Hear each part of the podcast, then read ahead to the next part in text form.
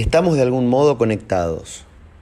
Siente, como él, el momento exacto en el que apoya sus pies sobre el departamento. Acá ya hay vida. Es como si respirase el mismo aire que él. Probablemente el olor que Javier sentiría sería definitivamente distinto, de eso no habían dudas. Pero ¿por qué creen que no lo tienen ambos claro?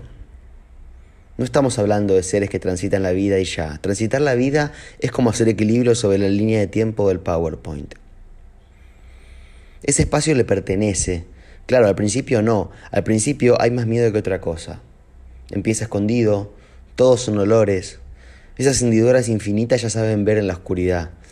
Lleva su tiempo, pero no se llegan a dar cuenta y ya cambió, se lo juro. El miedo se disipa y lo siguiente es estar. Estar es perder el miedo. En algún momento será amo y señor de un quinto piso en Villurquiza que da un interno donde no se ve nunca el sol y los del sexto violan todo el tiempo la cuarentena. Pero eso para él está bien. Él es feliz. Él extraña, aunque aquellos digan que no. Él ama, aunque aquellos digan que no. Él acompaña, aunque aquellos digan que no.